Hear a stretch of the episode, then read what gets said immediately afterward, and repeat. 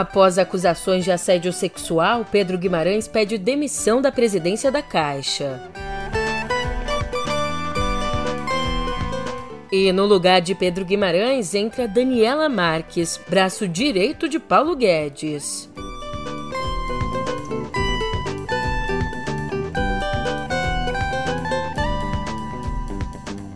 Por fim, presidente do Senado avalia juntar CPI do MEC com investigação das obras inacabadas do PT.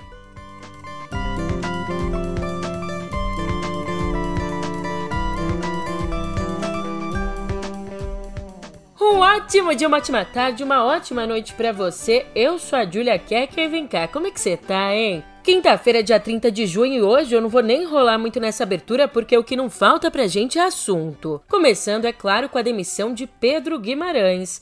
E agora eu te conto todos os detalhes dessa e de outras notícias. Você sabe onde? No pé do ouvido.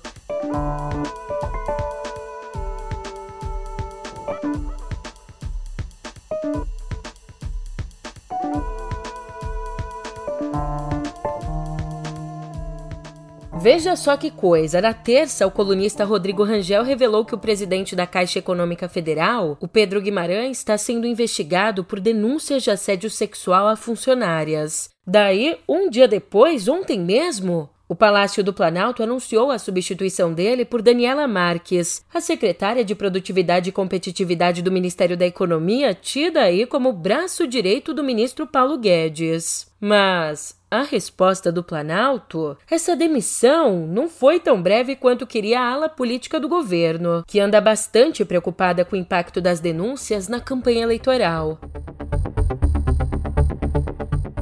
Olha, desde que a denúncia se tornou pública, o Guimarães, que estava à frente do banco desde 2019 e era um dos colaboradores mais próximos de Jair Bolsonaro, chegou a se reunir duas vezes com o presidente. Uma na própria terça-noite, logo depois da revelação, outra na manhã de ontem. Então, pouquinho depois desse encontro, à tarde, ele entregou a carta de demissão, na qual nega as acusações escrevendo, abre aspas, a partir de uma avalanche de notícias e informações equivocadas, minha esposa, meus dois filhos, meu casamento de 18 anos e eu fomos atingidos por diversas acusações feitas antes que se possa contrapor um mínimo de argumentos de defesa. É uma situação cruel, injusta, desigual e que será corrigida na hora certa com a força da verdade. Então, ele continua o documento afirmando: As acusações noticiadas não são verdadeiras. Eu tenho a plena certeza de que estas acusações não se sustentarão ao passar por uma avaliação técnica isenta. Todavia, não posso prejudicar a instituição ou o governo sendo um alvo para rancor político em um ano eleitoral. Fecha aspas. Ainda antes de entregar a carta, bem que ele tentou aparentar normalidade. Pela manhã, Pedro Guimarães participou da cerimônia de lançamento do Plano Safra 2022-2023. Ali, inclusive, ele estava acompanhado da mulher, a quem citou no discurso, sem mencionar as denúncias. Bom dia, pessoal. É, realmente é um, um dia importante. É, a gente está fazendo um anúncio do da dinâmica nossa da parte agro pelos próximos 12 meses, algo que realmente não, não era um foco da Caixa Econômica Federal. Ano passado a gente começou e realmente foi a primeira vez que a gente pediu para fazer parte do Plano Safra e aqui a gente vai conversar um pouco é, sobre essa dinâmica. Eu faço a primeira participação e depois as outras pessoas conversam. É, eu quero agradecer a presença de todos vocês, da minha esposa, Acho que de uma maneira muito clara, são quase 20 anos juntos, dois filhos e uma vida inteira pautada pela ética. Tanto é verdade que quando eu assumi o banco, o banco tinha as piores ratings das estatais. 10 anos com balanço, com ressalva, uma série de questões que todos vocês sabem. E hoje a gente é um exemplo. Então eu tenho muito orgulho do trabalho de todos vocês e da maneira como eu sempre me pautei em toda a minha vida. E você pega aí um copo de água para ajudar a descer, porque entre as informações que são difíceis de engolir, eu tenho aqui mais uma para você. Segundo a jornalista Ana Flor, o comando da Caixa Econômica Federal não só sabia das acusações de assédio contra Pedro Guimarães, como também trabalhou para acobertá-las. Assim, as funcionárias que aceitavam não levar o caso adiante recebiam promoções em troca do silêncio. E é por essas e outras que a expectativa é que a Daniela Marques afaste todos ou pelo menos os nomes mais importantes do núcleo duro montado por Guimarães ali no banco para blindá-lo de denúncias. Esse grupo envolveria três vice-presidentes, três assessores e a chefe de gabinete dele. Como levantou Bela Megali, em menos de uma semana, Bolsonaro viu dois expoentes do governo e das bandeiras ideológicas, o Milton Ribeiro e o Pedro Guimarães, protagonizarem crises com potencial explosivo para a campanha. A questão ideológica que ajudou o Bolsonaro a se eleger em 2018 e que marca a gestão do presidente desponta hoje como um dos focos de maior desgaste nos planos de reeleição.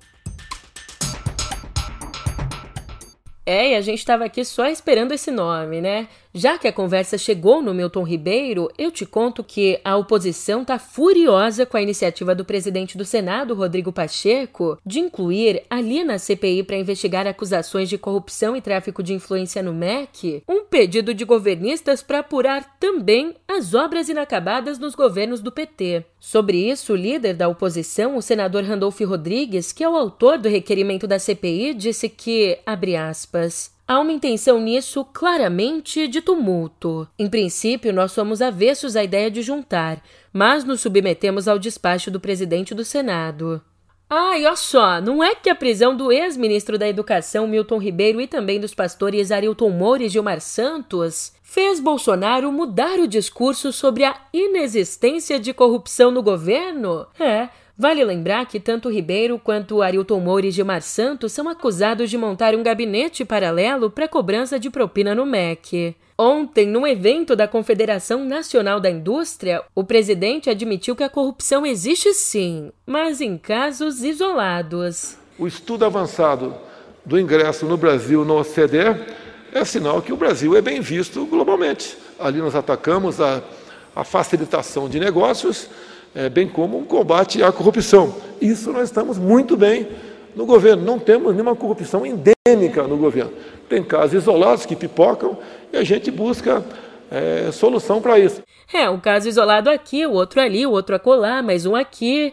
É cada uma que esse pessoal inventa, haja criatividade. É brincadeira, hein? Aliás, por quatro votos a um, a oitava Câmara de Direito Privado do Tribunal de Justiça de São Paulo manteve a condenação do presidente Jair Bolsonaro por ofensas à honra da repórter da Folha de São Paulo, Patrícia Campos Melo, elevando ainda a 35 mil reais a multa que deve ser paga à jornalista. Lembrando que em fevereiro de 2020, Bolsonaro fez um comentário de cunho sexual, um comentário nojento, sobre Patrícia usando a expressão furo, que no jargão jornalístico significa uma notícia exclusiva, insinuando que ela teria oferecido sexo em troca de informação. E o depoimento do, do River, River, né? É, Hans River. Hans River, foi final de 2018 para o Ministério Público. Ele diz do assédio da jornalista dele, ela queria, ela queria um furo ela queria dar um furo a, a, a qualquer preço contra mim.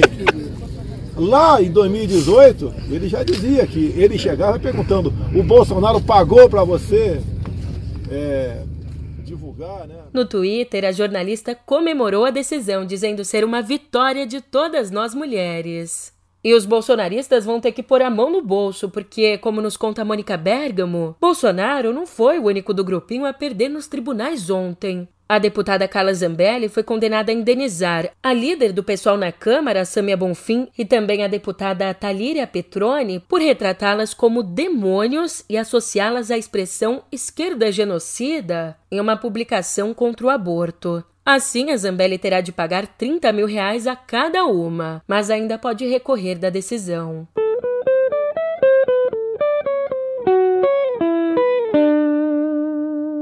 E mais uma notícia: a fundadora e líder da Rede Sustentabilidade, a ex-ministra do Meio Ambiente Marina Silva, anunciou ontem que vai se lançar a candidata a deputada federal por São Paulo neste ano. Com esse movimento, além de se colocar como uma puxadora de votos da rede, ela fecha a porta à iniciativa de Lula de torná-la candidata a vice-governadora na chapa do ex-prefeito Fernando Haddad.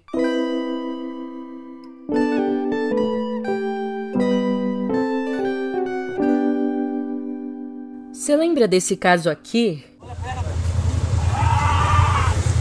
matar o cara aí dentro do carro. Vai matar mesmo. Meu Deus do céu, cara. É, o cara é trancado nesse. Vai matar o cara ali dentro, mano. Viu com bagulho arde, cara. Arde, meu irmão.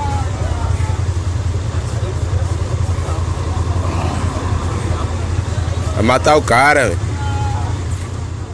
Genivaldo de Jesus morreu no fim do mês passado em Ubaúba, no litoral de Sergipe. Abordado pela Polícia Rodoviária Federal por estar sem capacete, ele foi trancado à força. No camburão do carro da PRF, os agentes estouraram gás lacrimogênio lá dentro, o que levou à morte dele por asfixia. Então, eis que, algum tempo depois, como resposta ao caso, a PRF havia decretado sigilo de 100 anos sobre os processos contra os agentes acusados do assassinato, o que obviamente causou muita revolta.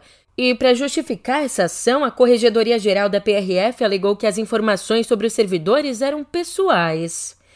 Agora, ao menos diante da pressão da sociedade, o sigilo foi retirado, o mínimo. Ainda, o Ministério Público Federal investiga se a corporação tem imposto alguns obstáculos para fornecer as informações de interesse público sobre os policiais. E a gente fica aqui, esperando, esperando, esperando a conclusão da investigação, porque a família dele, nós como sociedade, precisamos de uma resposta diante de tamanha barbárie. E mudando de assunto, a gente conversa sobre o coronavírus, porque dois estudos divulgados nessa semana trouxeram novas informações sobre a Covid longa. É, a Covid longa, como a gente costuma chamar aqueles casos em que os sintomas da doença ficam mesmo depois do período da infecção. Bom, pesquisadores do Reino Unido chegaram à conclusão sobre os grupos mais suscetíveis a desenvolver esse quadro aí de Covid longa. E são eles as mulheres, também pessoas entre 50 e 60 anos, pacientes que já tinham a saúde mental ou a física fragilizada antes da pandemia, asmáticos e pessoas obesas. Já no outro estudo, cientistas do Canadá descobriram a causa dos problemas respiratórios e da fadiga persistente nesses mesmos pacientes. Usando imagens de ressonâncias magnéticas e tomografias, eles observaram anormalidades microscópicas no transporte do oxigênio para os glóbulos vermelhos do sangue, que são exatamente os responsáveis por levar o gás para todo o nosso corpo.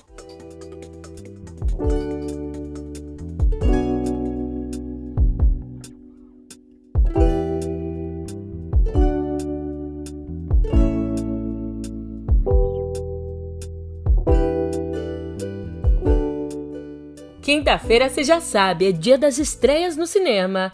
E essa é uma daquelas semanas em que os filmes nacionais brilham. Um dia quieto. Tudo tão quieto que parece que vai morrer. Acontecia muito mais coisa antigamente. Aí eu fui, voltei e tudo tá parado no mesmo lugar. Até agora eu não sei porque que eu voltei. No longa As Verdades de José Eduardo Belmonte, Lázaro Ramos dá vida a Josué, um policial que precisa resolver um crime. E o interessante é que a trama é contada a partir de três versões diferentes dos suspeitos do assassinato. um homem atropelado no terreno aqui vizinho. Vocês não viram nada? Teve aqui o carro de Cícero. Tante, agora Carro de chegou Cícero? Quem não conhece Francisca? Foi ela que atropelou Valmir. Qual é a relação que você tinha com ela? Faz muito tempo que eu quero ela pra mim. Faz pouco tempo que eu fui atrás. Já Gilson Vargas dirige o filme A Colmeia, que retrata os conflitos de uma comunidade de imigrantes alemães que vivem no interior da região sul e lutam para manter o isolamento dessa colônia. Ihr wisst nicht, was ich weiß? Habt nicht gesehen, was ich gesehen habe. Die Manieren dieser Wilden.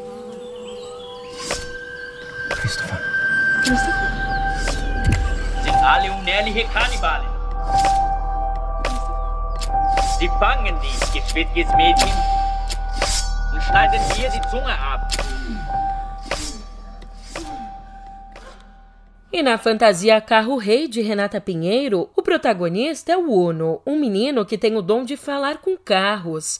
Carros que, na trama, são banidos de circular pelo governo. Ninho, sabe o que você é? Você é o grandão da nossa fábrica de brinquedos. Agora me diga, quem eu sou pra você? Você é meu melhor amigo.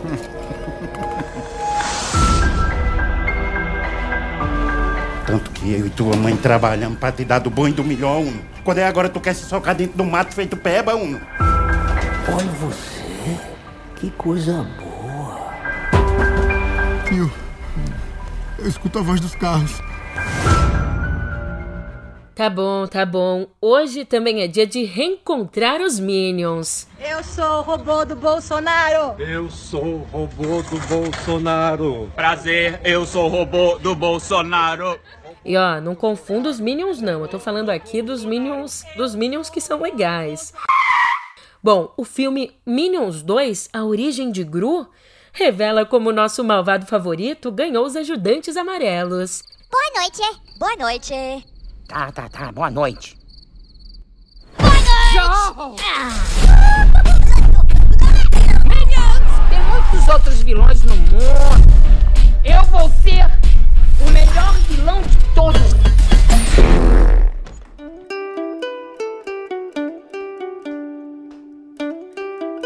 Dos telões à música, depois de uma pausa de três anos por conta da pandemia, o Prêmio da Música Brasileira promete voltar em abril do ano que vem. E promete voltar não só como uma forma de reconhecimento a quem já é consagrado, mas também e principalmente como um meio de incentivo.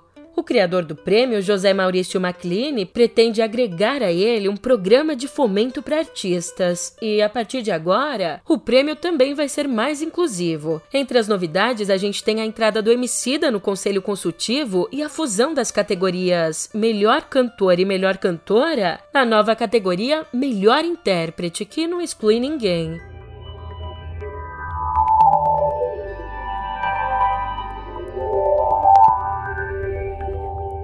Em cotidiano digital, o Snapchat. Ontem, o aplicativo lançou um plano de assinatura paga que oferece aos usuários recursos exclusivos. Essa versão premium, o Snapchat Plus, custa 3 dólares e 97 centos por mês, mais ou menos 21 reais considerando a cotação atual, e ela permite que os pagantes vejam quem assistiu por mais de uma vez a um story e fixem também um amigo ali no topo do histórico do chat. A novidade foi lançada em alguns mercados específicos, como nos Estados Unidos, no Reino Unido, na França, na Alemanha e na Arábia Saudita.